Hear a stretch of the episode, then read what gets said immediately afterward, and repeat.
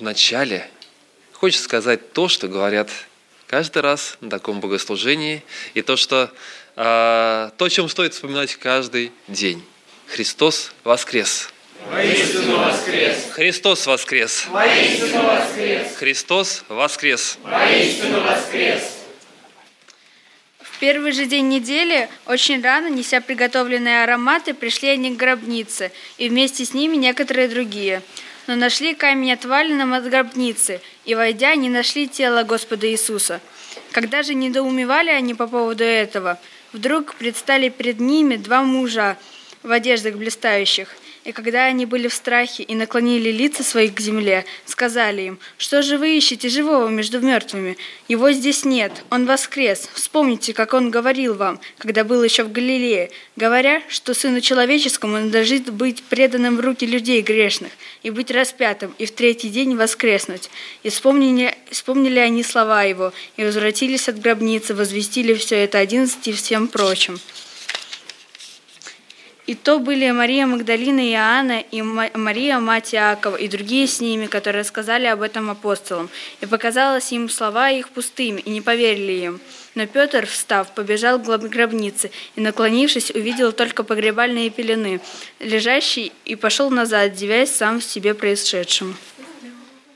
Христос воскрес из мертвых!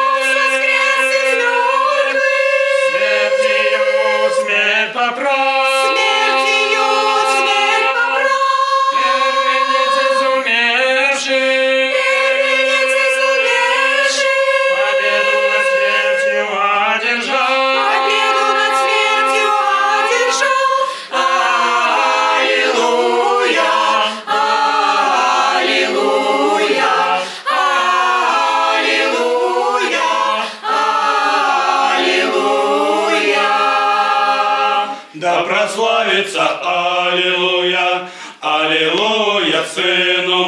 Божьему. Аллилуйя,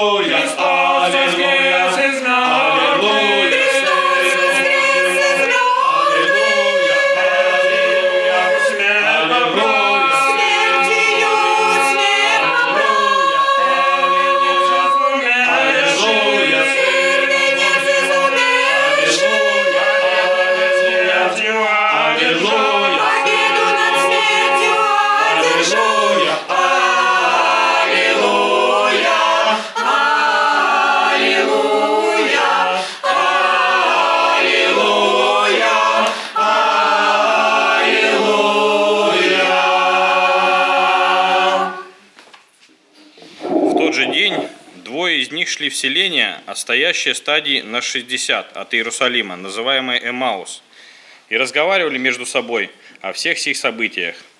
И когда они разговаривали и рассуждали между собой, и сам Иисус, приблизившись, пошел с ними. Но глаза их были удержаны, так что они не узнали его. Он же сказал им, о чем это вы, идя, рассуждаете между собой, и от чего вы печальны? Один из них именем Клеопа сказал ему в ответ – Неужели ты один из пришедших в Иерусалим не знаешь о происшедшем в нем в эти дни? И сказал им, о чем?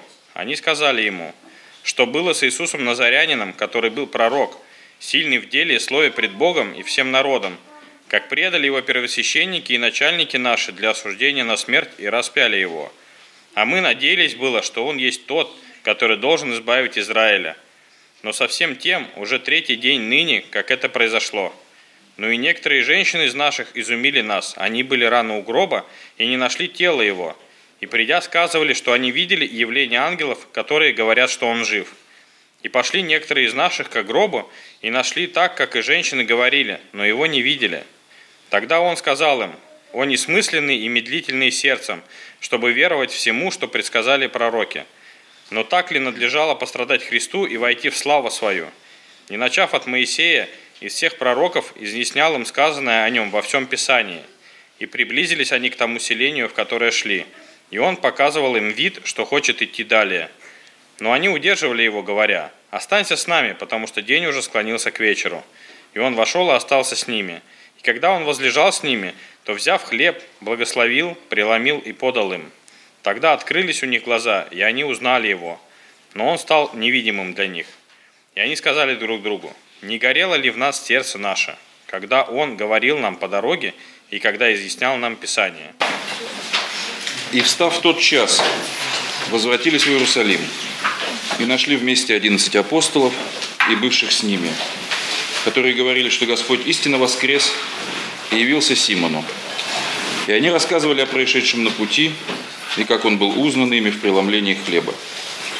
И когда они говорили об этом, сам Иисус стал посреди них и сказал им, «Мир вам». Они, смутившись и испугавшись, подумали, что видят Духа. Но Он сказал им, «Что смущаетесь? И почему такие мысли входят в сердца ваши? Посмотрите на руки мои и на ноги мои. Это я сам. Осижите меня и рассмотрите, ибо дух плоти и костей не имеет, как видите у меня». И сказав это, показал им руки и ноги. Когда же они от радости еще не верили и дивились, он сказал им, «Есть ли у вас здесь какая пища?» Они подали ему кусочек печеной рыбы и сотового меда, и, взяв, ел перед ними, и сказал им, «Вот то, о чем я вам говорил, еще будучи с вами, что надлежит исполниться всему, написанному обо мне в законе Моисеевом, и в пророках, и в псалмах. Тогда отверз им ум к разумению Писаний». Читаем Евангелие от Луки, 24 главу, 46 стиха. «И сказал им, так написано, и так надлежало пострадать Христу и воскреснуть из мертвых в третий день. И должно быть проповедано во имя Его покаяние и прощение грехов во всех народов, народах, начиная с Иерусалима. Вы же свидетели этому. Я пошлю обетование Отца моего на вас. Вы же оставайтесь в городе Иерусалиме, доколе не облечетесь силой свыше. И вывел их из города до Вифании, и, подняв руки свои, благословил их. И когда благословлял их, стал отдаляться от них и возноситься на небо. Они поклонились ему и возвратились в Иерусалим с великой радостью и пребывали всегда в храме, прославляя и благословляя Бога. Аминь. Еще раз очень рад видеть и особое время, особый день, когда мы можем говорить о воскресении Христа. Хочется говорить о чем-то радостном, но, наверное, знаете, да, что эта неделя, ну, по крайней мере, для некоторых христиан была очень нерадостной, да, и мы знаем про, про ту же Шри-Ланку. До конца недели происходили, продолжали происходить взрывы, там уже, понятно, не такие массовые, жертвы уже были, но продолжались э, продолжаются поиски, кто во всем этом задействован, что происходит. А, для многих вот эта вот пасхальная неделя, для кого-то она постпасхальная, да, кто праздновал, и там в Шри-Ланке праздновали Пасху на неделю раньше, а, она наполнена не только радостью, сколько еще и страхом, переживанием. Но это касается не только, не только этих людей. Я специально сегодня посмотрел, знаете, такая вот, э, хочется радостно мне говорить, новости, залез, посмотрел, решил не вводить сегодня на, на экран, просто вот Прямо как они шли, так и, и вычитал. Сегодняшние новости. Землетрясение магнитуд, магнитудой 5,3 произошло, ну, судя по всему, это где-то оно всплывет еще, где оно произошло. В столице Канады ввели режим чрезвычайной, чрезвычайной ситуации. Новое землетрясение произошло у побережья Камчатки. Вот, наверное, там и есть, да? Подсчитан ущерб от пожаров в Забайкалье. Более 30 человек порвали без вести у берегов Венесуэлы. Крушение Як-18. Погиб глава Федерации авиаспорта Дальнего Востока. Ну, Як-18 разбился в Хабаровском крае, то же самое. В Марокко упал военный самолет. Огонь закидывали землей, как, как горит Забайкалье. Э, сход оползня в Колумбии. Число жертв увеличилось. Утечка нефти произошла у побережья Бразилии. Берегов Камчатки зафиксировали мощное землетрясение. Оно это повторение, да. В США сообщили о миллионах землетрясений, ну, судя по всему, это за последние, не за сегодня, надеюсь, по крайней мере. Легкомоторный самолет разбился в Казахстане. Это вот сводка новостей, да, за вот с утра, да, что э, за последний день, может быть. Я понимаю, что есть много вещей, которые, которых мы просто не знаем, мы не задумываемся о них, э, и хорошо, что мы о них не думаем. Да, они проходят мимо нас. Но когда смотришь на них, понимаешь, что мир как-то он так глубоко-глубоко болен, что вот оно неправильно. Оно не должно быть так. сводка каких-то новостей, происшествий, там должно быть, там ничего не должно быть. По крайней мере, так оно было задумано. Так оно было задумано изначально. Это то, что, о чем мы говорили с вами. Помните, мы читали с вами самое начало, и вот несколько богослужений я рассказывал про первые главы книги «Бытие», а, как раскрывается вот этот замечательный замысел Божий. Великий Господь, который находится над всем, как Он из хаоса творит свой порядок, как замечательно и как величественно та картина, которая раскрывается, как Он ставит человека в этот мир, для того, чтобы человек управлял мудро и дальше наводил тот порядок, который должен быть. И потом вдруг мы открываем вот эти новости, да, совсем другие – и видим, что между тем, что должно было быть, и между тем, что есть, огромный промежуток, огромный э, контраст между одним и вторым. И этот контраст, эта проблема, она касается не только нас, людей. Да, падают там самолеты, что-то еще происходит. В восьмой главе послания к римлянам написано, что все творение совокупно стенает и мучается, ожидая дня искупления –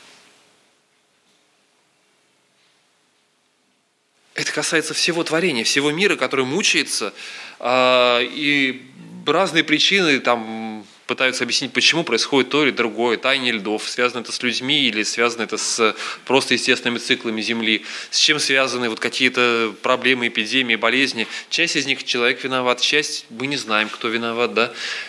И тем не менее, как бы, там, как бы мы ни оценивали причины, мы понимаем, что что-то идет не так – и когда смотришь на реальность, иногда хочется опустить руки и сказать, так, а станет ли оно другим? Может ли оно быть другим? Можно ли на что-то надеяться впереди? И более того, когда мы посмотрим на Библию, почитаем ее, начнем читать вот так вот от начала и будем читать дальше, дальше, дальше, а, мы увидим, что эта книга не только радостной вести.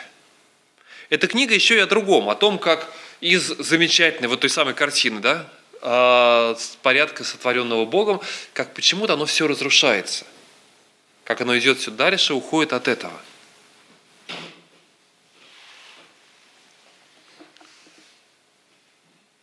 Уже в Эдемском саду Бог дает человеку власть, управление, говорит, владычество, управляй, охраняй этот сад, владычество над этим миром, над вселенной, над животными, которые я здесь создал. И в то же самое время уже там первых главах мы читаем о падении, о том, как человек упал. Мы читаем о смерти, о том, что в день, который вкусишь от этого древа, смертью умрешь. И мы понимаем, что в мир приходит что-то еще, кроме того, каким оно должно быть. Человек сталкивается с этим.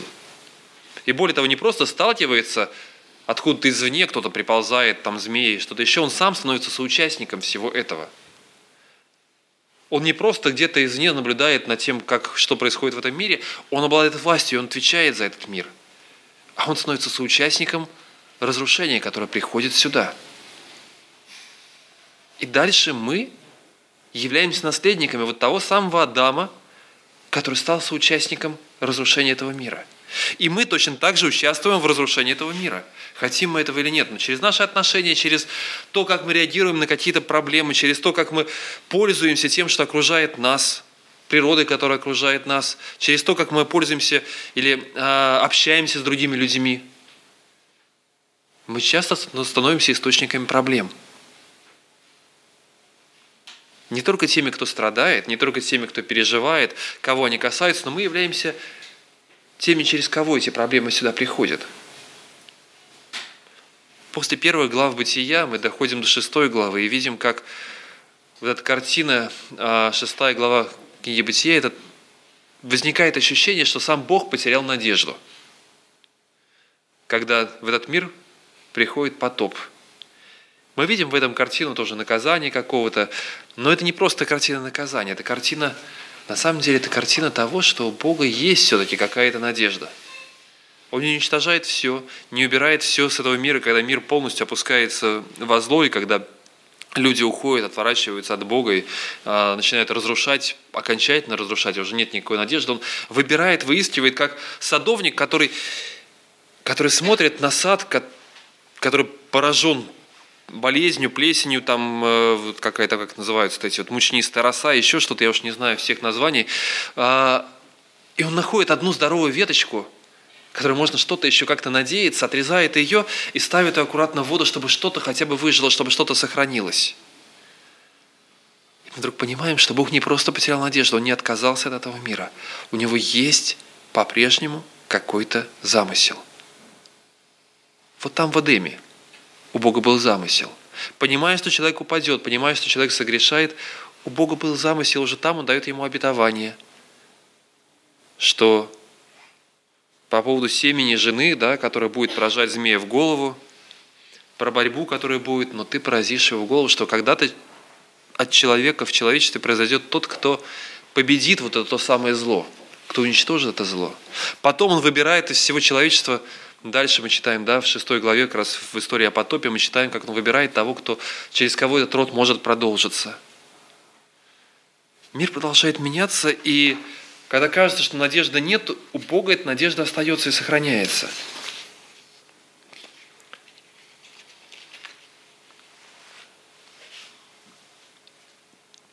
Потом мы читаем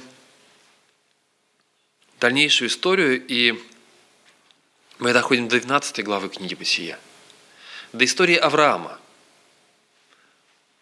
того человека, к которому Бог обращается и говорит, знаешь, это не самый лучший человек, кстати, да, прежде чем я скажу, да, про него начнем читать, а, это не самый лучший человек. По крайней мере, мы не знаем, чем он таким особым отличался вот на тот момент. Но почему-то Бог к нему обратился и сказал, сказал Господь Аврааму, «Пойди из земли твоей, от родства твоего, из дома отца твоего, иди в землю, которую я покажу тебе. И я произведу от тебя великий народ, и благословлю тебя, и возвеличу имя твое, и будешь ты в благословении – я благословлю благословляющих тебя, злословящих тебя прокляну, и благословятся в тебе все племена земные. И пошел Авраам, как сказал ему Господь, и с ним пошел Лот. Аврааму уже было 70 лет, 75 лет, когда вышел из Харана. Бог обращается к одному человеку и говорит, у меня есть замысел. Несмотря на то, что происходит вокруг, кстати, Авраам, если мы почитаем а, внимательно он выходит из семьи, которая поклоняется множеству богов, которые забыли о Творце своем, да, из, приходит из поколений тех, которые уже не знали, кто есть, кто есть их Бог. И для него просто один из богов, который сказал, пойди туда, и он решает, я попробую все-таки, послушаюсь этого Бога, пойду. Может быть, этот Бог какой-то особенный, может быть, что-то он может сделать. Так вот Бог говорит, иди, потому что у меня есть что-то особенное. У меня есть особенное для тебя – для твоей семьи. Я произведу великий народ.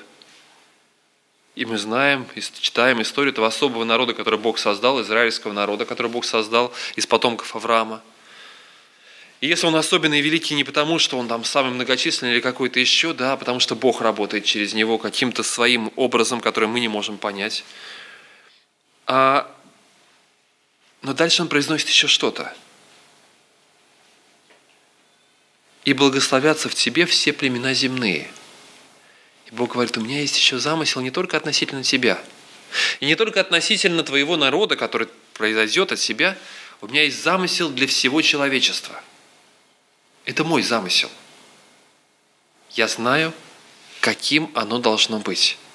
У меня был замысел там. Да, оно пошло по каким-то причинам, оно пошло не так, как хотелось бы. Но я продолжаю надеяться и работать. Адам отступил от меня, Ева отошли от меня, они стали частью, встали на сторону того, кто разрушает этот мир.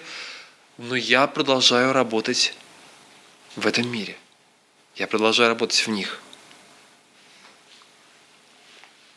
История потопа, Бог говорит, я все равно продолжаю работать в этом мире. Я нашел ту веточку, из которой может что-то еще получиться. А потом появляется следующий этап. Теперь он говорит, вот мой замысел. Я начинаю его раскрывать. Авраам, иди. Потом мы читаем историю Авраама, который забывает о Божьих благословениях, уходит в Египет. Авраама, который, э, который вместо того, чтобы ожидать того потомства, которое Бог ему даст, свою жену отдают фараону в гарем. Мы читаем и странные истории, и совсем не похожи на такого великого человека веры. Да? Он, понемножку мы знаем, что он станет таким человеком веры. Но, по крайней мере, когда мы читаем вначале, мы понимаем, что это вот это тот же самый хаос и разрушение, из которого Бог что-то начинает созидать и делать какого-то нового человека, делать что-то особенное.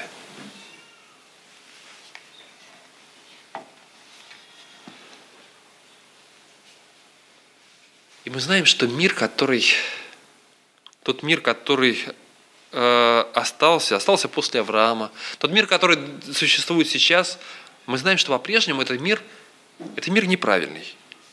Мы понимаем и видим, что мы как люди пользуемся властью, данной нам от Бога, но пользуемся для того, чтобы разрушить. Мы приумножаем знания, но, как писал Соломон, умножающий познание умножает скорбь, да, и мы умножаем скорбь, и огромное количество интеллекта, огромное количество каких-то открытий, которые люди делают, они делаются прежде всего в военной области. Люди изобретательны на то, как уничтожить других людей. И многие говорят, что именно военная область, да, потом это все становится частью ширпотреба, каких-то общих вещей. Интернет был разработан который сейчас меняет прежде всего как военная система связи, децентрализованной связи, которая могла бы обеспечить э, работу, координацию движи, э, работы различных подразделений, независимо ни от чего, да, даже если будет разрушен какой-то центр. Разрабатывается вот там. Огромное количество вещей люди думают, думают прежде всего о том, каким образом мы можем уничтожать, каким образом мы можем разрушать. Удивительно странный человек. Если бы такие же усилия, если бы они были положены, вложены в то, чтобы созидать, в то, чтобы, чтобы разрабатывать лекарства, чтобы разрабатывать какие-то моменты, как, как исцелять людей. Нет, это тоже разрабатывается. Но мы понимаем, что там движет точно такие же силы. Там часто движут силы совершенно не какие-то альтруистические силы, да, движут людьми, которые разрабатывают лекарства – мы понимаем, что там точно так же есть такие же корпорации, которые зарабатывают деньги, которым выгодно думать про одно, про второе, как это все должно работать. Мы понимаем, что человечество движется, к сожалению, да, оно движется и хорошими мотивами, но, к сожалению, огромное количество мотивов, в которые мы движемся, это мотивы разрушения. И кажется, что нет надежды. Но вы знаете, когда мы считаем, и сейчас мы приходим к центру, наверное, к центру Библии, к центру, может быть, не такому постраничному, да, к центру содержания ее, к тому самому событию, которое мы празднуем сегодня, когда мы приходим туда, в Евангелие, мы понимаем, что люди, которые находятся там, это люди, которые находятся в еще большем опустошении, которые находятся в еще большем, еще больше безнадежности.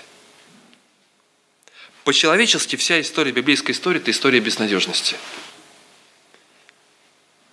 когда Мессия, когда Христос приходит в этот мир, когда Он приходит в израильский народ, к тем, кому Он обещал, что Он придет туда, и там должен был родиться тот, кто станет благословением для всех народов, когда Он приходит туда, надежды нет. Израиль находится в рабстве уже много лет, начиная со времен с Вавилонского пленения, с которого они вернулись. Потом мы читаем новые какие-то захваты. О них можем не читать в нашей Библии, да, потому что это не вошло в канон, но можно найти исторические свидетельства или неканонические писания, да, книги Маковейских войн. А, мы читаем о том, что происходило там в это время, вот в, эти, в этот период, как Александр Македонский, который пришел, захватывал, а, как постепенно происходит и там многие были, кстати, даже не столько военные какие-то движения, сколько иногда политические внутриизраильские какие-то движения. Люди сами сдавали, продавали. Они пришли в Рим, прося их о власти, когда сами не могли выбрать себе власть. Как Рим появился да, в, в Израиле? Мы знаем о том, что они находятся под властью Рима. Евреи сами пришли туда. Рим без... Э, у них первоначально был мирный договор замечательный. Они договорились с Римом, что они будут поддерживать его, а Рим будет поддерживать Израиль.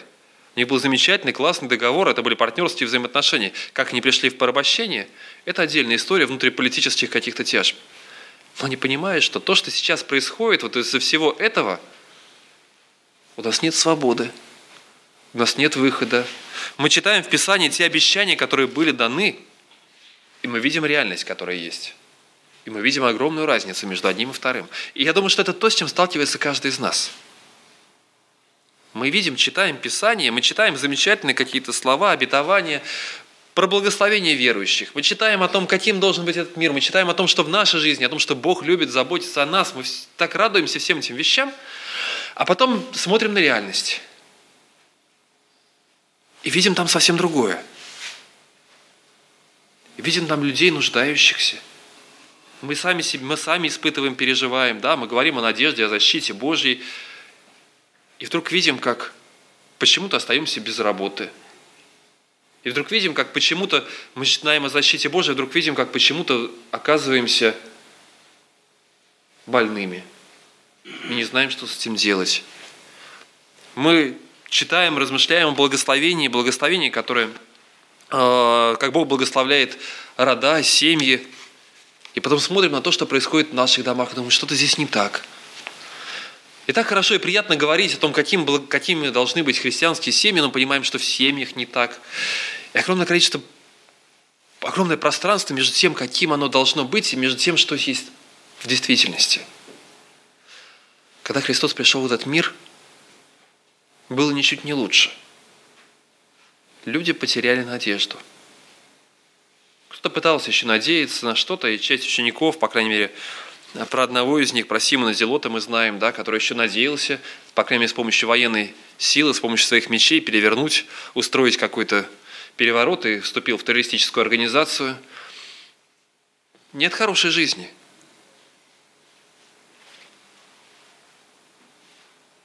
Мы читаем Евангелие, как у людей появилась надежда – Христос ходит и проповедует Царство Божие. Он говорит, Царствие приблизилось, посмотрите. Я воскрешаю людей, я исцеляю. Бесы разбегаются. Посмотрите на то, что происходит, каким оно может быть. Вот оно, Царство Божие, ученики видят и радуются. И вот этот царь входит в Иерусалим. Народ, огромные толпы сбежались. Мы вспоминали в прошлый раз пальмовое вербное воскресенье, да, или э, торжественный вход э, Господа в Иерусалим, он идет на трон, и люди ожидают этого, и вот видят это величие. Аллилуйя, Асана, кричат они ему. Но мы понимаем, что повествование не обрывается в этот момент. Потому что после этого происходит что-то еще более жестокое. Одно дело потерять надежду, не надеяться ни на что. А другое дело начать надеяться, дать себе возможность поверить, что есть что-то другое, и увидеть, как это еще раз рушится. Они видят. Они видят, как Иисус арестовывают. И оказывается, вот эта самая римская власть, которая поработила наше государство и которая так не соответствует тому описанию будущего Иерусалима, которое должно быть, будущего Израиля, которое должно быть, эта римская власть вдруг оказалась сильнее, чем, сильнее, чем вот этот Мессия. Сильнее, чем тот, которому мы поверили. Они схватили его. А он не смог разорвать оковы. Они схватили его, они плюют в него, а он не может доказать, что он, кто он такой. Они не верят ему. Их власть больше и мощнее. Это то, что переживают ученики – это то, что они чувствуют, они лишаются всей надежды, даже той, которую они вновь обрели. Это, наверное, одно из самых жестоких, самых тяжелых переживаний. Когда они видят его на кресте. Вернее, видят не все. Большинство из них уже разбежалось к этому моменту. Они разошлись, потому что они поняли, что уже надеяться не на что. Крест это не просто, это не просто казнь. Крест не случайно применялся к бунтовщикам. Крест должен был показать власть империи. Власть, которая находится над тобой. Человек должен был нести этот крест на себе, показывая, что он сам несет орудие казни. Крест применяли прежде всего к бунтовщикам, которые восстали против римского государства.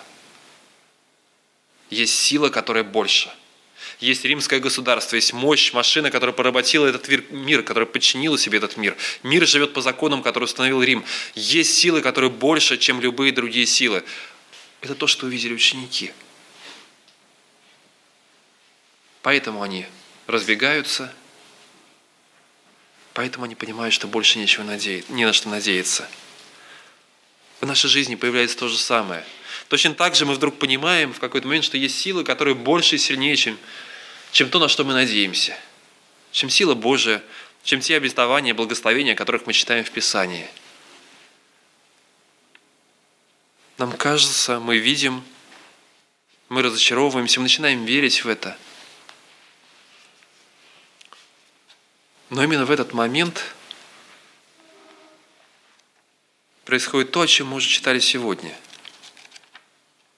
Жены мироносицы. То, с чего начала сегодня Нина, да, тот отрывок, который она читала. Жены мироносицы без особой надежды. Идут к гробу просто совершить то, что должны совершить. Помазать тело умершего.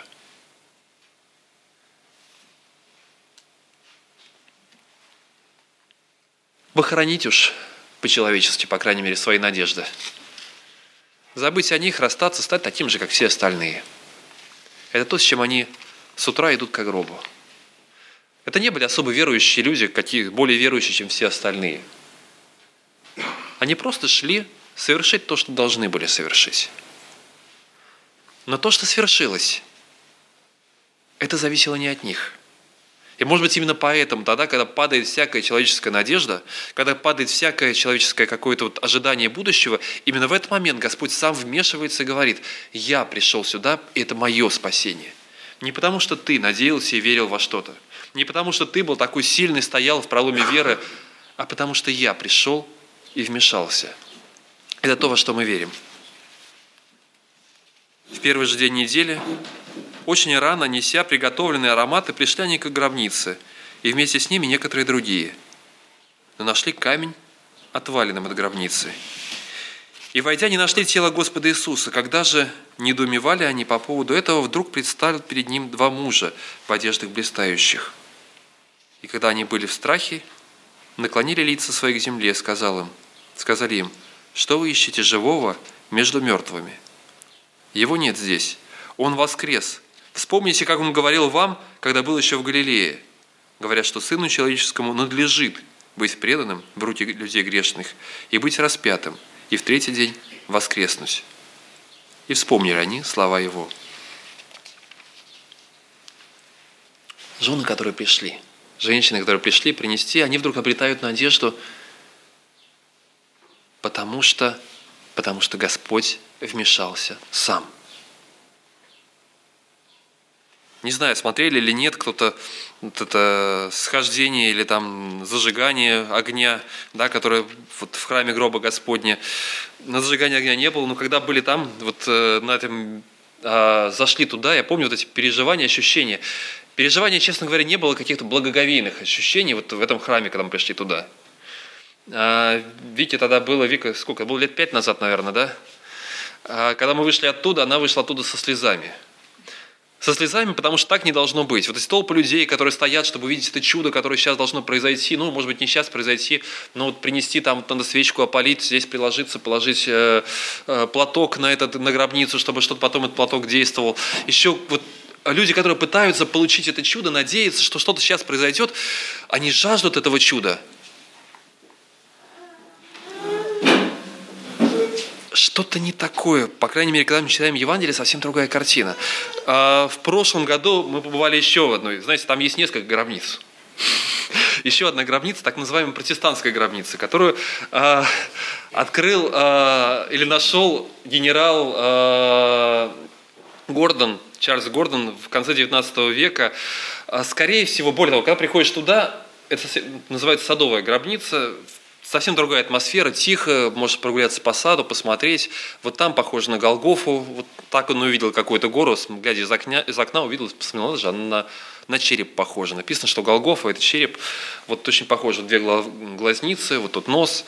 А, потом начал делать раскопки, нашел гроб еще, нашел там какой-то вот а, этот эм, как же называется-то? В общем, где, где может кататься желоб, по которому может кататься камень. Поэтому все очень хорошо, очень похоже на то, что должно быть. К сожалению, когда ты приходишь, мне очень понравилась сама атмосфера. Но даже когда приходишь туда, ты получаешь брошюрку, где написано, что э, очень маловероятно, что это там находилось. Э, Потом дальше проходили раскопки и вдруг поняли, что вот то, что казалось какой-то умывальницей, это крестоносцы построили в каком-то там уже веке 10 с чем-то, да. А, жолоб – это не для камня, а это для того, чтобы поить коней. Правда, гробница древняя, но она еще более древняя, да, она где-то третьего века до нашей эры, третьего четвертого века до нашей эры, а Христа положили в новую гробницу. Опять не соответствует что-то. Мне понравилась там атмосфера, да, может быть, я даже понимаю, что исторически это не так. Но я понял одно, знаете, что самое радостное – и что самое, может быть, э, вдохновляющее, что неважно где. Потому что любая гробница, которая будет, она будет одинаково пуста. Она будет одинаково даже если мы найдем ту самую гробницу и будем уверены, что это она самая, она будет настолько же пуста, как эта гробница 4 века до нашей эры, как та гробница, тут делали раскопки, но пока времени неизвестно, да, под храмом гроба Господня, какого там века гробницы. Мы многого не знаем. Но неважно, они пришли туда и вдруг увидели, поняли, что потерянных надежд нет. Вместо них есть воскресшие надежды. И Христос приходит, является – это не просто какие-то галлюцинации, какие-то видения. Он продолжает день за днем являться. И мы сегодня читали уже несколько явлений. Он явился ученикам, которые шли по дороге. Он явился тем, кто находился в закрытом помещении. Он явился, как дальше пишет апостол Павел, множество, более чем 500 братьям. В это время, если бы эти ученики, когда они начали проповедовать, в то время, я думаю, про знали, где она находится, легко можно было бы привести и показать им, ткнуть им, вот ваша распятая надежда, вот, вот ваша мертвая надежда, которая похоронена и которой больше не будет. Никто не смог этого сделать, потому что гробница была пуста. И это была надежда, которая перевернула, перевернула этих учеников. Те, кто разбежался, те, кто был подавлен, те, кто даже не пошел смотреть на распятие, эти ученики вдруг пошли проповедовать. Эти ученики вдруг стали утверждать и говорить о том, что в их жизни произошло что-то удивительное – потому что они вновь обрели надежду. Это не было, не было их заслугой. Это не было их каким-то достижением, шагом веры, это было просто вмешательство Божие, когда Он вмешался и сказал, все будет не так. Это те слова, которые можно сказать каждому из нас. Все будет не так. Божий замысел намного больше, чем то, что мы видим вокруг нас. Он включает каждого из нас в том, чтобы быть соучастниками Его замысла. В эту пятницу, когда мы собирались, в четверг собирались на причастие, на э, Страстной четверг, размышления, я прочитал стихотворение, которое хочу прочитать и сегодня, которое, на мой взгляд, очень хорошо показывает переживание, переживание тех, кто был в это время, и переживания наши. А между тем, благая весть всегда в разгар – триумфа ада. И это только так и есть. И только так всегда и надо. Когда, казалось, нам велят, а может, сами захотели спускаться глубже в ад, по лестнице Страстной недели, все силы тьмы сошлись на смотр, стесняться не, некого. А что там? Бежал Фома, отрекся Петр, Иуда занят пересчетом. Но в мир бесцельного труда и опротивившего блуда вступает чудо лишь тогда, когда уже никак без чуда – когда, надежде, когда надежда ни одна не намекает нам, что живы, и перспектива есть одна – отказ от всякой перспективы. На всех углах твердят вопрос, осклабясь радостно, как звери. «Уроды, где же ваш Христос?» А наш Христос пока в пещере, в ночной тиши. От чуждых глаз его скрывает плащаница, он там, пока любой из нас не дрогнет и не усомнится – не усомнится только тот, глядящий пристально и строго, неколебимый идиот, что вообще не верит в Бога. Земля безвидна и пуста, ни милосердия, ни смысла, на ней не может быть Христа. Его и не было, приснился. Сыскав сомнительный приют, не ожидая утешения, сидят апостолы и пьют, и выясняют отношения. Погибло все, одни мечты. То есть сеять, только тратить зерна. Предатель ты, подослан ты, он был неправ? Неправ, бесспорно. Он был неправ. А правы те, не то, понятно, не то, понятные дитяти, он вряд ли был бы на кресте, что он и сам предвидел, кстати. Нас, дураков, попутал бес. Но тут приходит Магдалина и говорит, воскрес, воскрес. Он говорил, я говорила, и этот звонкий женский крик среди бессилия и злобы раздастся в тот последний миг, когда еще чуть-чуть и все бы. Глядишь кругом, земля черна. Еще потерпим привыкнем. И воскресенье зерна никто не верит, как и Уитмен. Нас окружает только месть и празднословие, и опаска. А если вдруг надежда есть, то это все еще не Пасха. Провал не так еще глубок. Мы скатимся к осипшим песням о том, что не воскреснет Бог, а мы подавно не воскреснем. Он нас презрел, забыл, отверг, лишил и гнева и заботы. Сперва прошел страстной четверг, потом без времени субботы. И лишь тогда ударит свет. Его увижу в этот день я не раньше, нет, не позже, нет, в час отречения и падения. Когда не десять и не сто, а миллион поверит бреду – когда уже ничто, никто не намекает на победу. Ударит свет, и все сожжет, и смерть отступится, оскались. Вот Пасха, вот и сюжет. Христос воскрес, а вы боялись. Христос пришел, чтобы дать надежду, и каждый из нас находится в своей ситуации, у каждого есть свои переживания – у каждого есть своя точка, до которой он может дойти, но именно в этой точке, до которой мы доходим, до точки э, опустошения, может быть, разрушения каких-то надежд, он входит для того, чтобы дать надежду новую.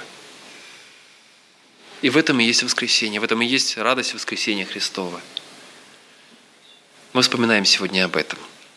Мы утверждаем сегодня это, что для этого мира есть надежда – и для того, чтобы эта надежда была, Он включает нас в свои планы.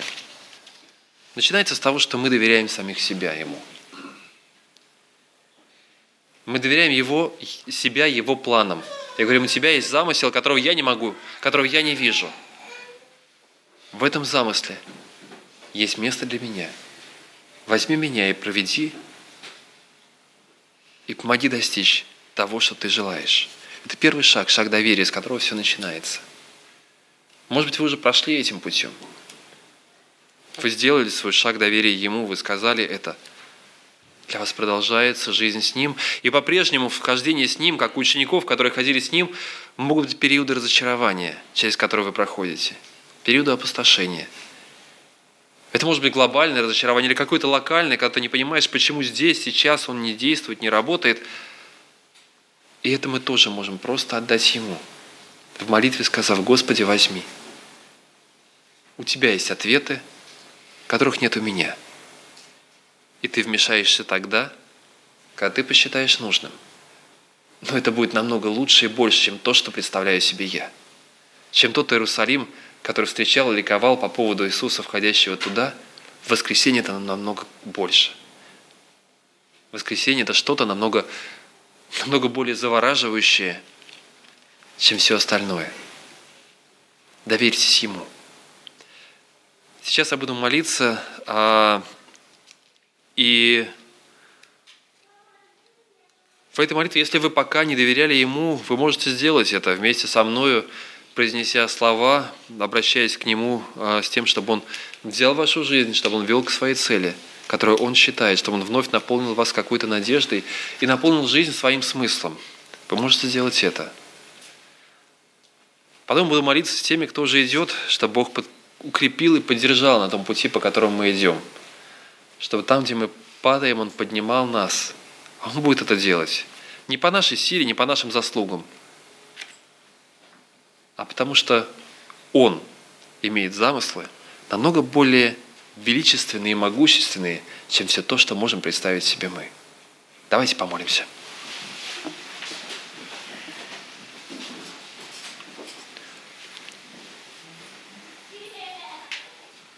Господь, вместе с теми, кто, кто еще не сделал своего шага, Господи, к Тебе я обращаюсь и прошу благослови. Наполни жизнь своим смыслом. И когда нам кажется, что нет надежды, Господи, когда кажется, что жизнь разрушается, помоги довериться Тебе, всю свою жизнь отдать Тебе, Господь, зная, что у Тебя есть замысел больше и величественнее, чем все остальное. Твое воскресение сломало оковы безнадежности. Твое воскресение разрушило, разрушило опустошение, разрушило силы ада, силы тьмы. Я прошу, чтобы, Господи, в нашей жизни действовал Ты. Благослови и веди. Прости грехи, прости там, где мы, мы были, Господи, теми, кто выступает против Тебя, теми, кто является инструментом разрушения. Поставь нас, Господи, сделай нас частью своего созидающего, своей созидающей силы. Благослови, Господь. Доверяемся Тебе. Прошу Тебя, Господи, с теми, кто уже следует за Тобой, обнови и поддержи. Там, где у нас опускаются руки, там, где мы прекращаем молиться, там, где, Господи, у нас кончается надежда, вдохнови, поддержи и помоги доверять себе. Даже там, где кажется, что уже нет никакой надежды, просто доверять себе, зная, что у тебя есть сила намного больше. У тебя есть замысел намного больше и лучше, чем то, что представляем себе мы. Благослови нас, Господь. Мы все нуждаемся в силе воскресения Твоего. Аминь. Когда не десять и не сто, а миллион поверит бреду, когда уже никто, ничто не намекает на победу, ударит свет и все сожжет, и смерть отступится, оскались. Вот Пасха, вот и сюжет. Христос воскрес, а вы боялись.